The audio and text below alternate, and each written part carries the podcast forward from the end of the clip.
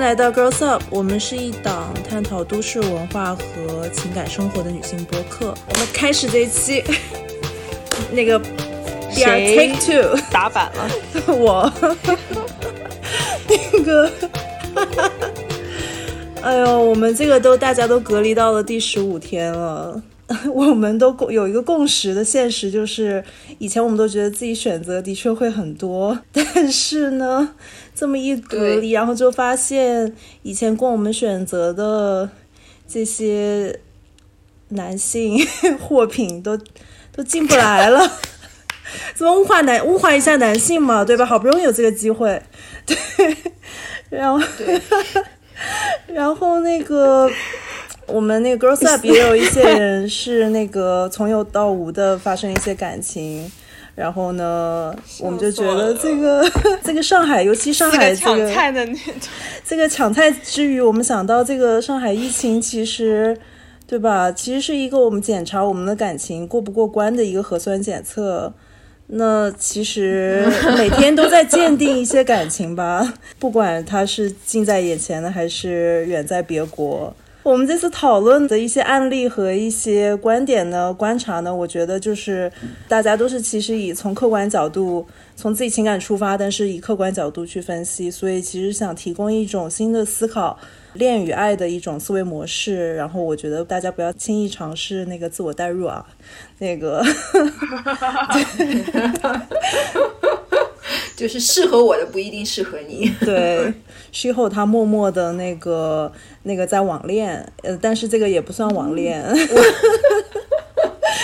就是他在疫情期间发现了一个很本来就很适合他的那个恋爱模式，得到了那个质的飞跃和放大，给他一个演练场，对吧？嗯，我觉得。我觉得疫情这件事情是有潜移默化的改变我人际交往开始的模式，因为我觉得就是出不了国嘛，然后再加上国内又是时不时的就来个居家隔离。所以我觉得就是在家的时间就多了好多，然后有时候也不是说非得要去认识什么人，但是因为你知道我们大家都是从事那种创意领域的嘛，然后看新事物呀，然后去交流啊，这种已经变成了我们日常的一个习惯，或者是我们兴趣的所在了，所以。当然了，有时候也不光是因为疫情了，这本身就是在网络上面本身就是一个不受地域限制，就是获得新事物的一个非常有效的途径嘛。嗯。但是就是在疫情期间，网络社交的比重，我觉得就占得更大了。然后久而久之，我就觉得我的社交是有被疫情这件事情，就是迫使到我更多的会使用网络，开启我认识有趣的人的第一步。但是我就是有一位。就是互动比较好的异性朋友，的确是在疫情期间，就是通过那个 IG 认识的。因为我我当时的时候，也是因为我自己关注的一个。品牌官方正好跟他有一个项目合作嘛，然后我就看到了他的作品，然后他的作品我非常的喜欢，就引起我的关注，然后我再关注到他本人，然后我就是去他的主页看了之后，我就 follow 他了，然后两天后他就 follow back，然后找了一个机会，我们就开始聊天，就是每天会发一些信息啊，谈论生活里所有想要分享的事情，什么天气啊、食物啊、书啊、音乐。然后也会教对方就是自己国家的语言，然后还会发什么早安晚安什么的，反正就是通过一段时间的交流去交流喜好啊、价值观啊。我觉得我自己还蛮吃这一套的，就是我喜欢这样的循序渐进。对于我来说，这是一个比较好的开始。我觉得就是疫情带来的这套开始的模式，我很受用。对，但是你知道就是。隔得太久，你知道感情总会在某一个时刻到达一个顶峰，然后这个顶峰期你自己是没有办法控制的，双方都没有办法控制。嗯，然后到达了这个顶峰期的时候，那就是嗯，就像正常的交往时候，你肯定想说，那我们可不可以，就是如果我们能见面，当然最好了。但是因为疫情没有办法出国啊，所以就是疫情可能它一开始的时候。他打开了我这个这条路，接着呢，他又阻碍了我能够进一步说和一个人去认识更深。嗯，我觉得就是有这样的一个很大的一个矛盾在里面。嗯，就是从那个现实来说，按照剧情发展，其实就是可以很顺势的得到进一步发展的。就是因为疫情，如果不是疫情的话，可能就立刻就是就机票买完就飞了，就这样。嗯，就奔现了。动奔现奔现，奔 对，至少可以就更进一步的了解对方。因为其实上对于我来说，我没有觉得说这个已经是一种恋爱，因为我觉得这是一个认识一个人的第一步吧。那你会不会偶尔可能啊，好几天没有联系了，然后突然会不会怀疑这段感情？但是这个状态只不过只是你对一个人有好感的状态，还没有到达说我跟你已经变成一种恋爱的关系。如果两三天不发信息，我会怀疑这段感情是没有，因为我们就是朋友。朋友对朋友来说不会有这样子的一个要求在里面，是就是像我们可能就是是有达以上，恋人未满吧。送你这首 S.H.E 的歌有《恋人未满》。我突然觉得你们，就是你既然其实欣赏他的才华嘛，这个东西让你一直有动力去维持这段关系。你们有没有可能合作一个什么联名一个什么东西，对吧？让这个有，我跟你讲，我们从 是我跟你讲，我们就从刚开始认识的时候，就是会相互说自己的在做的东西，然后我们就已经说我们一定要合作。但还是会因为觉得线下见不了面，所以有很多东西有一个发展性意识上的阻碍。就是会有一个矛盾，就像类似于我之前，比如说上一年的时候，我们基本上就是会天天发信息，每天都会发，但是慢慢慢慢的就不会那么频繁了，因为我觉得就是有时候，呃，会变成一个这个事情，好像如果每天真的要这样做，就变成了一个很。对我来说不是习惯，会反而变成一个瓶颈。我觉得，对，其实分享日常这个东西是会打破一些这个美好的感觉啊，因为太日常、太柴米油盐了。嗯，对的，对的，对的，就是不必，就是可能这个东西只能前一个星期的时候是非常的有趣，因为你有很多东西，那一个星期里面肯定有很多东西都不知道，但是有时候并不是习惯，有时候变成一个任务就不好除非他是哦美食博主，对我插播一个对小故事，呃就是我之前有一个、跟一个男生，然后他也是每天跟我发他一日三餐吃什么，然后后边一个星期之后，嗯我跟他说，哎，你每天的早餐都是一样的耶。你为什么 都要跟我发？你每他说 我就对啊、我就发给你，然后回头看一下自己每天吃的有多一样。可能我们都是一个都是比较独立的女生嘛，平常自己生活也比较精彩，然后、嗯呃喜欢自己的空间，而不是说喜更喜欢一种依赖的感觉。如果我相信肯定是有不少朋友是喜欢有陪伴、有依赖的感觉，那他可能嗯就喜欢这种就每天。发一发在吃什么，可对然后他可能对于他来说是一个升温，可能但对于我们来讲嗯。就是一个打破一些幻想，就是说甚甚至说也嗯，我是觉得你们可能可能需要有一个突破口，就是比如说对先把合约签了。强烈的。不是，比如说你突然有一个特别强烈的情感需要，或者他突突然有一个特别强烈的情感需要，这时候让你们更进一步，不然就是你们会在呃，就是在不同的国家、不同的城市，你们可能会有一个就是呃，心里有一个墙，或者说觉得说有一些东西不能打破，可能有一个比较友好的距离感。嗯，对吧？但但如果说要感情要走近一步，可能说，比如说他突然说我今天好孤独啊，或者怎么样，他能表达出这种情感需要，我觉得你们可能会呃进一步升华。进一步吗？我对我我自己觉得就是我自己觉得啊，就是可能就是因为我们大家都是比较独立的人，我觉得对方也是很独立的，然后我也是很独立的，然后我觉得有一点就是当下就是要做好自己。这份欣赏，我觉得这份东西是蛮重要的。就不管你们这个关系到最后是走向是怎么样，但是我觉得这就是一个认识一个人，或者是你在跟人交往的时候是一个很好的一个方式吧。我觉得，嗯，这个事情我倒是不呃，我相信这个东西是比较保鲜的嘛，就是人和人之间的这种、你们的互相欣赏，然后互互相能够在一个深层次上进行一个呃连接，我觉得这个东西不会因为时间会发生太多的变化。可能再过个两年、三年，你们能见到的的时候，这个我觉得这份呃 connection 还是会像当初一样的。不太在乎你们分享平常我吃什么了或者怎样，我觉得是这样。对。嗯。是的，是的，是的，就是疫情这个事情，就是带来的那个阻碍的东西还是有的，因为你也为就是比如说有时候时机就是这个样子的，你想就是错过了这个时机了，可能他身边又会出现其他的人了，你也未未知，所以就是这个、就是说网络对于就是说当下在达到最高峰的时候，它没有办法让我们到一个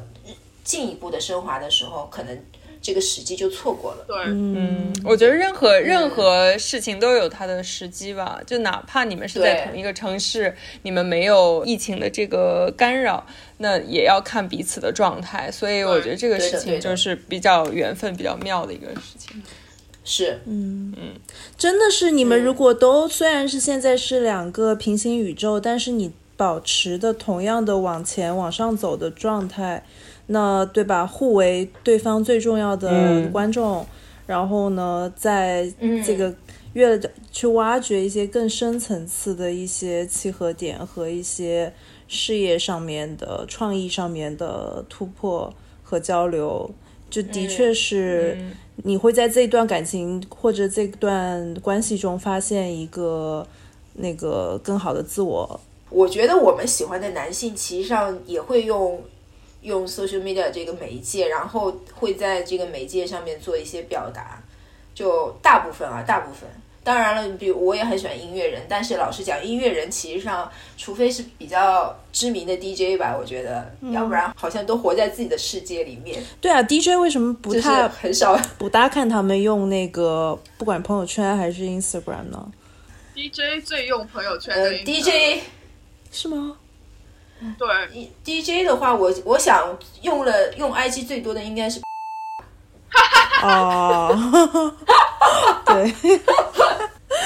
对，突然想讲一些要被剪掉的话，啊，啊，你你先讲，等一下我们剪掉好了。我们需要有一个调节。对的有什么要被剪对，掉的这就是话？我我疫情期间疫情期间我在练的上面的一个一个小故事。嗯，就是感觉你的这个感情关系还是朝这个正向的方向发展的，因为我觉得任何任何一段感情，我觉得心态对心心态有放的很好。看待这段感情的角度是怎么样，就能完全能够决定你在这种这段关系里面是处于一个什么样的位置和状态。是的，这这点我觉得挺妙没错。没错，嗯。另外一个人只是你、你所定义的这段感情里面的一个配角，这么说是有点夸张。对，就也不陪是完全演。配角，也不是完全我配我觉得是？这样的，我觉得就是你我理解的是，就是呃，互相作为一个观众吧，互相就是懂你的观众，真的真的是非常珍贵。就懂懂你的人作为你的观众，所以这个人不管是在世界的哪一个角落，他能感受到你当下的状态，呃，你们能互相感应得到，我觉得这个是非常嗯值得珍惜的。对，你们在嗯共同创作一个剧本吧。对对对对，有一点儿有一点儿这个意思。对，因为这点也是之前我的实习生一个零零后他说，就是任何一段感情关系，就是一定要是能够让你开心，能够给你创造 entertainment 的。这个是我以前可能没有想到的一个点，因为我们都听着那些什么孙燕姿那种就是苦情的歌长大嘛，就是 就没有想到说，孙燕姿苦情的歌是什么歌啊？呃，我不难过啊，对，我不难过嘛，还有什么？呃，就是我怀念着我很想他呀，对蔡健雅，我怀念的是无。话不说。风筝啊，哎呦，哎呀，但还有好的好的，天黑黑啊，我们记忆中的这种流行文化创造的感情关系，就是感觉都蛮苦的。然后是不是以前自己也会往那个里面套，然后演一些苦情戏戏码？但是戏多了戏多。但是现在呢，你就想要说怎么从另外一个角度，就是呃，互为观众，我们跳出来看怎么去创造一个更有趣的一个关系。那我其实我个人呢、是。也是因为我觉得疫情的阻隔让我没有什么选择吧，但是刚好又有一个好像 还挺有趣的男生，然后能够成为那个呃剧本创作呃联联合创作者，然后呢，我就最近 我觉得跟这个人的关系就是一个可能刚开始的时候没有理清楚，然后你对他有一些感情和一些那个投入，你自己也不是很清楚在这个里面状态是什么，但是我是觉得最近是越来越。对这段关系清醒和目的明确，就是一个人他没有可能给你带来所有的这种情感需求和身体需求吧，但是他可能可以给你提供一部分的一个需求。那我就是嗯，可能特别理性的去做这件事情，发现好像也能够成立，就是你去删繁就简的去开始可跟这个人去。只让他满足你的某一些需求。我这个需求呢，我觉得就是像是之前那个，我还蛮喜欢一个作家叫 Bell Hooks，他写的一个关于爱情 All About Love 里面说到的，就是呃，你不要把这个你爱一个人和你对一个人有某一方面的情感需求混为一谈。你可以只把这个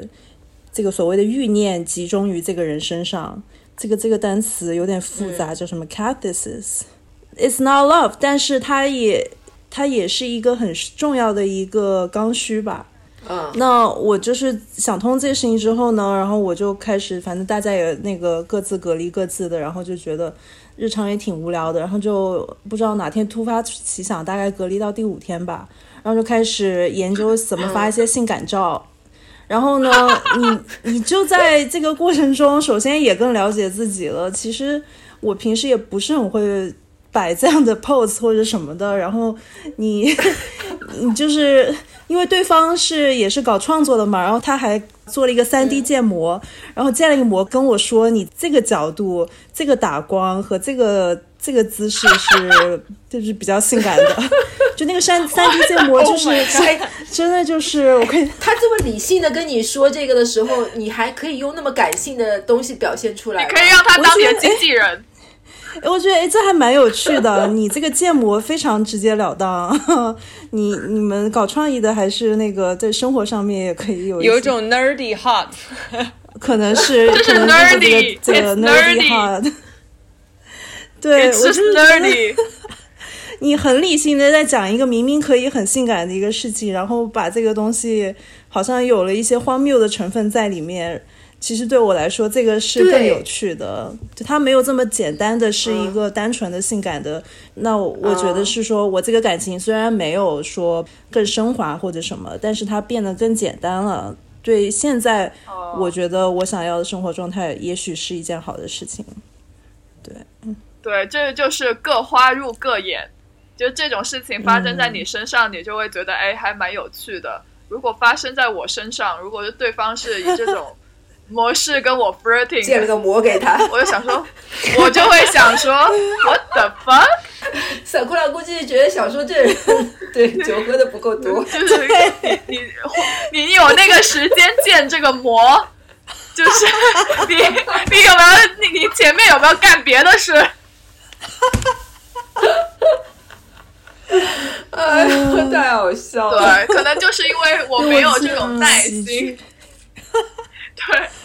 现在我想起来，我他建模的，他建模的时候会把他自己也建上去吗？没有，他就是一个呃，那个就是一个圆圆球，然后和一些就是圆圆柱形和一些。对吧？曲面，然后，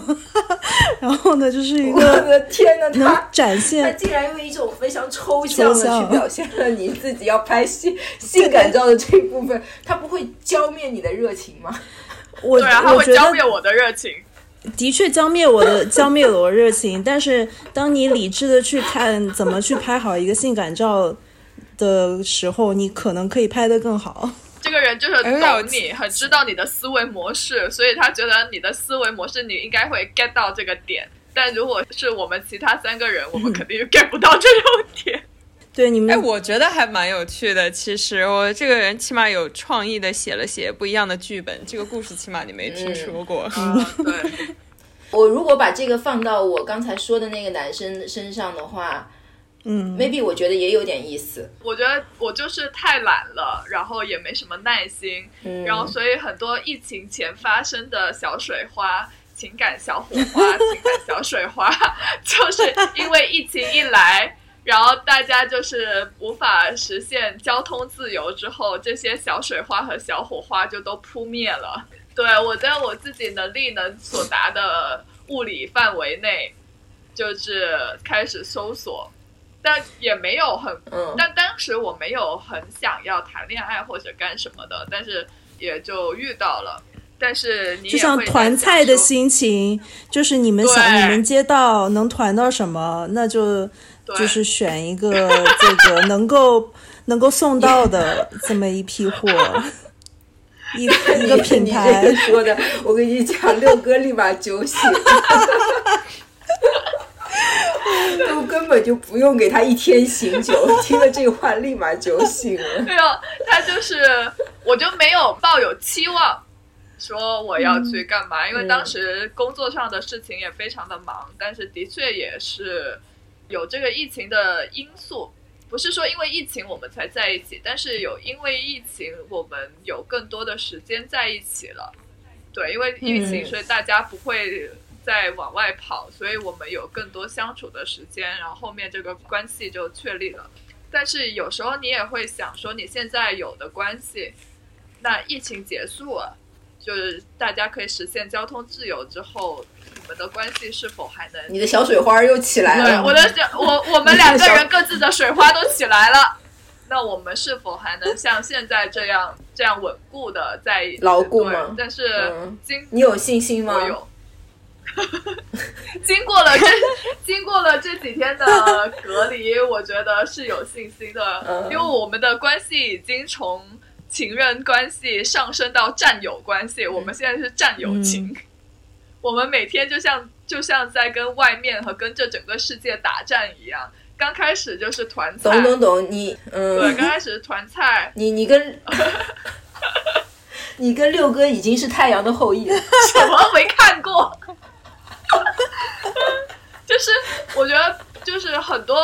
比如说你跟你的室友也好吧，你跟跟你住在一起的人，你跟你的家人，如果就是因为这个疫情困在这个地方，也是一样的。就是我负责去团菜，因为我在社交网络这方面用的比较溜嘛。然后他会负责说安排我们每天要吃什么，用多少食材，因为他是比较会过日子。然后我们就有这种这样子打配合的一种关系。那有时候如果我没办法去嗯得到一些东西，他也会用他的方法帮我们这个家添一点东西。然后包括两个人关在一起，其实你们一旦有一方精神崩溃或者精神就是焦虑干嘛的，另外一方也是很快就能感受到的。所以我们现在嗯很重要的一件事情就是互相给对方打气啊。然后互相的鼓励对方，然后一起来度过这个精神上很困难的时期。嗯嗯，这还蛮重要的。我觉得你佳琪应该是就是在这个疫情期间就能看出一个男生靠不靠谱的吧？对我刚想火眼讲，就是金睛疫情也让我让我有了新的嗯观察。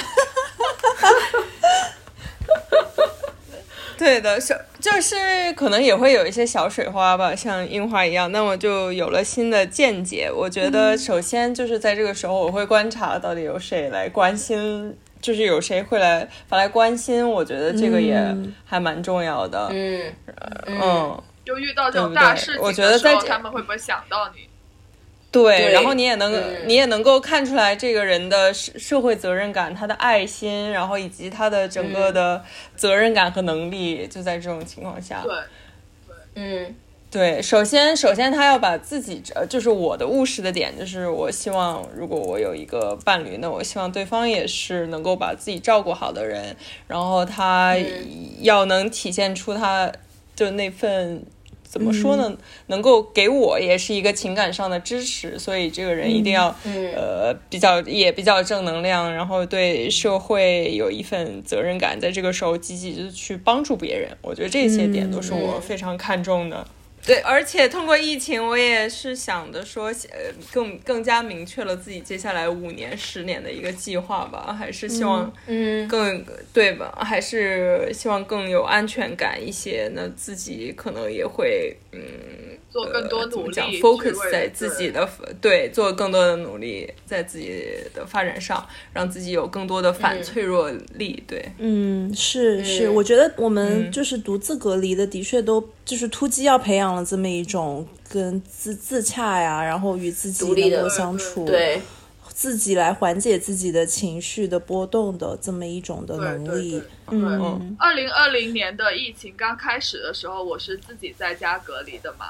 那个时候我就体验很深，自己怎么去解决自己内心的焦虑啊什么的。当然那次不一样，上海那时候过年，上海本身也没什么人，然后大家也就很自觉的自己待在家里，还没有到现在这种物资需要抢的那种状态，所以其实没有这一次那么焦虑。其实，但是那个时候，对这一次真的超级厉害。那时候就是网络有很多呃悲伤的新闻，就是。很多悲伤的新闻，所以当时我也做了其他的 action 去缓解自己的这种焦虑，包括去学点新的东西啊，包括组织一些捐助活动啊，这种都是虽然就让自己忙起来，自己一忙起来就是没有那么多时间去 focus 在悲伤的新闻上面了，更加多的想要做一些事情去。改变这个现状。上一上一次隔离的时候，我的心情还是在去哎去发掘一下怎么做饭。对，我还没有试过听播客，在那个时候听了很多播客，看了很多 YouTube，看了很多书。但在这一次有，就是我觉得更加有挑战性，就是嗯嗯，对，情况不太一样。然后这一次你要去，可能跟邻居又打破了一些。那那说回我们的这个疫情的这些感情变化嘛，其实我觉得大家还是很需要在一段对吧与异性关系中寻找到一些就是粉红泡泡的冒泡感。有，我觉得适当的那个粉红泡泡是非常有必要的，就是适当的粉红泡泡就是在给自己一个正能量。嗯，因为现实总是非常狗血，我觉得有时候，所以我们就是一边越来越 tough，然后另外一边就是需要给自己有感知之心。对，我觉得在一段关系当中，粉红泡泡是对自己的一个训练。粉红泡泡是能带来很多 comfort，就是能能给你很多鼓励的。因为我就是一个粉红泡泡专家。哈哈哈哈哈！对对，造泡泡，对我就是个肥皂。对，就好像我小时候，小时候我有喜欢过一个男生，我喜欢他十年。这十年我们是，我们也没有说有很多联系。就第一年我们是同学，然后就那段时间还是互相暧昧啊，什么什么。后来。想告白，但也没有告白成，各自就转校什么的就分开了。然后，但是这十年我都会想要在社交媒体上，或者在也不是那时候还没有社交媒体，先是写信，然后打电话，然后才有了 QQ，然后才有了微信、微博这些东西。然后这十年我就是算是跟他一起经历了整个社交媒体的进化。就其实我后面十年之后跟他真实的在一起之后，我会发现我喜欢的那个人其实并不是他本人，而是在这十年之中我自己根据他的模样构想出来、构思出来的一个人。我觉得可樱花是在找那种爱的信仰，可能这个人就是这种出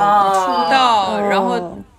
然后会给了你，对对对对。对，还是 portfolio 可能樱花爱上了自己。樱花应该爱上的是自己的爱情，就是自己对对自己的坚持，对自己爱上了自己对爱情的坚持，喜欢对对对爱的信仰的感觉，对对对，小时候都会很容易，小时候容易这样子。长大之后，就是当你就是经历的感情比较多了之后，然后跟多点人真实的相处之后，我又发现其实我并不是那么容易去线上恋爱，就并不就。因为有这个前车之鉴，所以我知道自己就很容易陷入爱上自己幻想的恋爱这种情况。人，对对对对，嗯。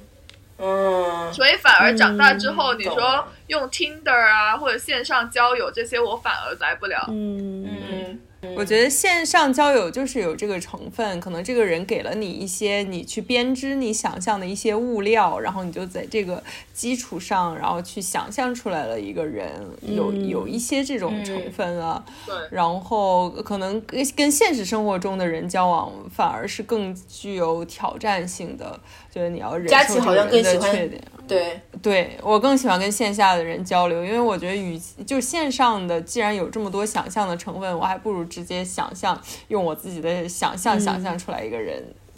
对，然后借个膜，借个膜。对，对我，对每天跟自己脑子里建的模相处。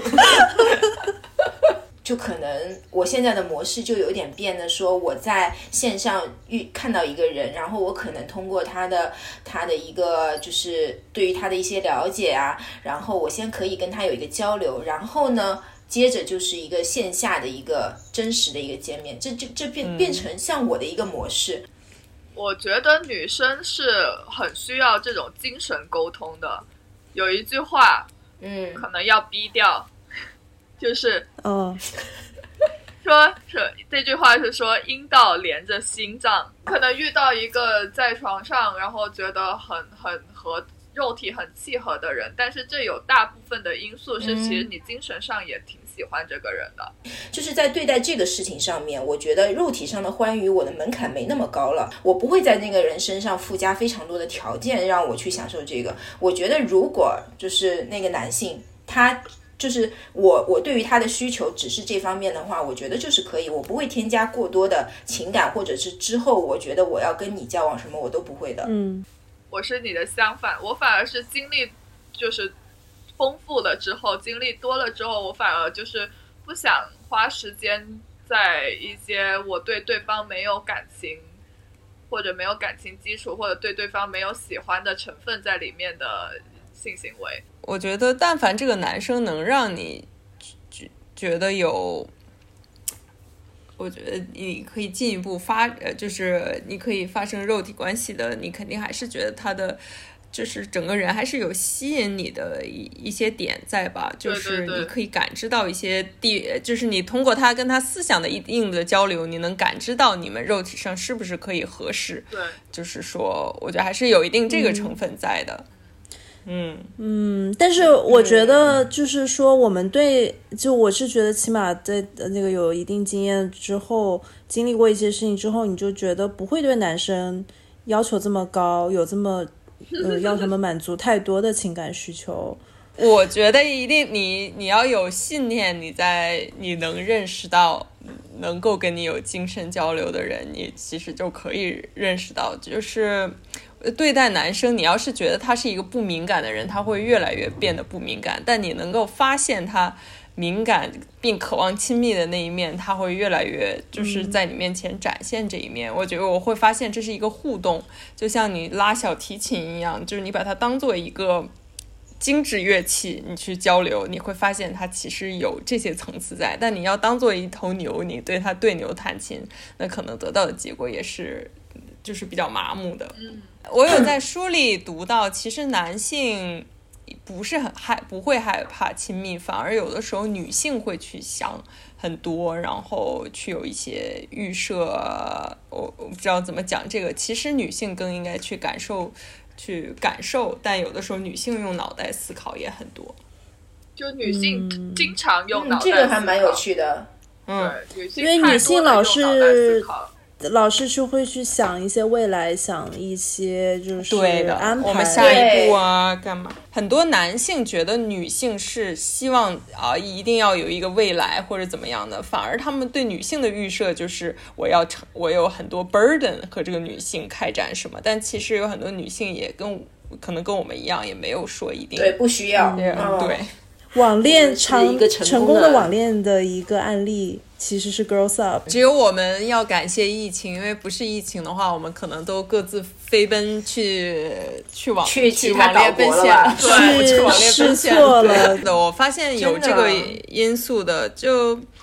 疫情对于我来讲也是，我以前就是一个比较 detached 的，怎么说比较游离的一个人，但经过疫情的压抑之后，我会更去渴望跟人的一一个交流，我觉得这个是非常大的一个变化。呃，对，我觉得在这种情况下，你会更渴望人和人之间的这种搀扶，反而使一些感情变得更加牢固，而不是说我可以不需要你，你也可以不需要我这种状态。对对，我觉得任何一段感情都不能够脱离你的呃外在因素、你的大环境去呃看待。任何一段感情都是因为被外界的因素所推动呃而成就的，或者瓦解的都有可能。对就是我们都是身处这个时代而产生的一些经历和情感故事。你的结尾，今天的结尾很丰富，很精彩。我们摁摁嘛，摁结束吧。好，差不多了，结束结束。